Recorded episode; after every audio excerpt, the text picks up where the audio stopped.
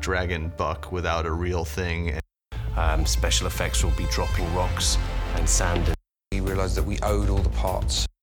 The way we described it in the screenplay was that he's become almost an angel.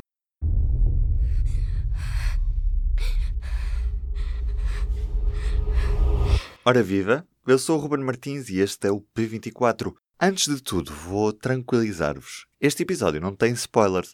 Tem sim a Joana Amaral Cardoso e a Liliana Borges. É, pode Ah, é? ser, pode ser, pode ser. Então, e como é que vai ser? Tu vais fazer as perguntas? Sim, sim, sim. Aquilo que a Guerra dos Tronos tem de especial é uma e muitas coisas ao mesmo tempo, como tudo que é complexo e, e interessante por isso.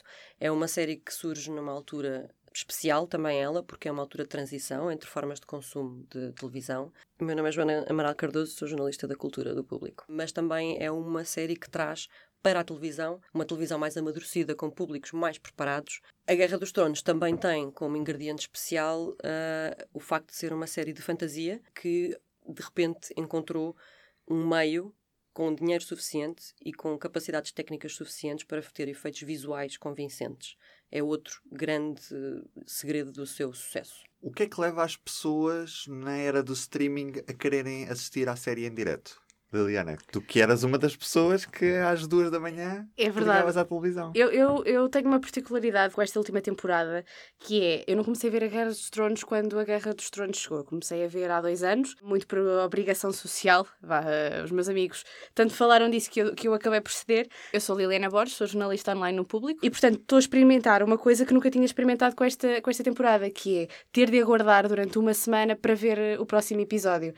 E como eu já levei com spoilers durante os anos todos em que não via a Guerra dos Tronos, perdi um bocadinho esta magia de criar também uma relação uh, especial com teorias e o que é que irá acontecer no, no, próximo episódio. E portanto acabo por não conseguir resistir e sou das malucas que fica acordada até as duas da manhã e dorme três horas se for preciso, porque depois também o meu trabalho não me deixa desligar das redes sociais e evitar ver spoilers. Eu não vou culpar que é as pessoas que os metem, não adoro, mas uh, o mundo é livre, não dá para fazer dracárias a essas pessoas e portanto opto por ficar, por ficar acordada e ver logo naquele momento para que isso não me estrague, como já estragou a experiência de ver. E televisão portuguesa, vês alguma coisa?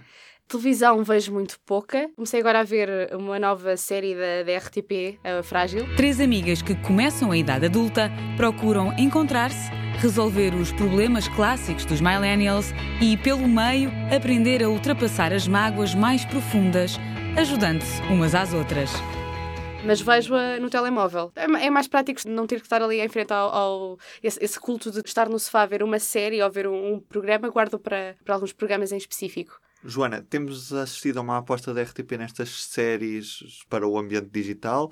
Como é que podemos explicar essa aposta e depois também como é que podemos explicar que não existe aposta na, no lado das televisões privadas neste tipo de conteúdos? Ainda não é rentável fazer uma série em Portugal? A indústria das séries está a tentar começar.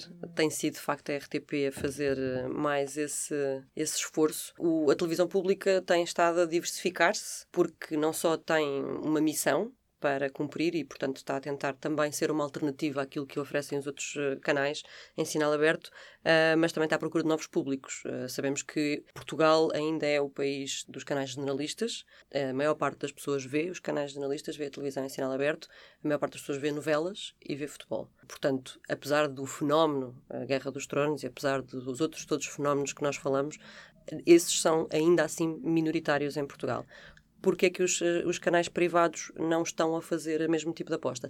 Eles acabam por estar a fazer, estão outra vez a voltar à produção de séries, uh, não tanto para o ambiente digital, mas tentam a interação digital através de outros, outros formatos, uh, com programas associados aos seus programas de, de, de, de sinal aberto, mas a, a aposta na ficção continua a ser sobretudo nas novelas. A Casa de Papel é uma série que foi produzida para a televisão espanhola e tornou-se num mega sucesso da Netflix. Porquê que não temos em Portugal uma série que se tenha conseguido internacionalizar como Casa de Papel, por exemplo? Não sei, mas é uma excelente pergunta, porque eu queria ter mais séries portuguesas em Portugal.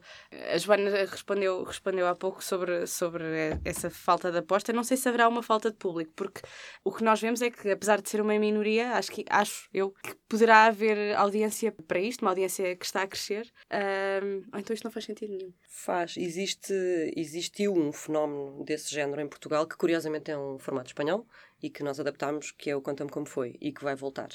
e o regresso do Conta-me Como Foi, tal como também houve um sucesso grande em séries portuguesas já na última década, como o Bem-vindos a Beirais, mas em um formato diferente. Mas uh, o facto do Conta-me Como Foi regressar é também um sinal dessa vontade de querer fazer séries para o grande público, porque esse grande público existe, tens toda a razão. É uma questão de também de equilibrar fasquias e capacidade de produção e orçamentos. Os orçamentos em Portugal são muito, muito mais curtos do que os internacionais. E mais uma vez o Conta Como Foi é um produto da RTP e não de um, de um canal privado, Sim. o que, o que não deixa de ser interessante. Mas noutro formato também podemos lembrar-nos na TVI do Inspector Max. Tinha o seu público juvenil. Existem de facto outros exemplos, mas a indústria é muito dominada pelas novelas.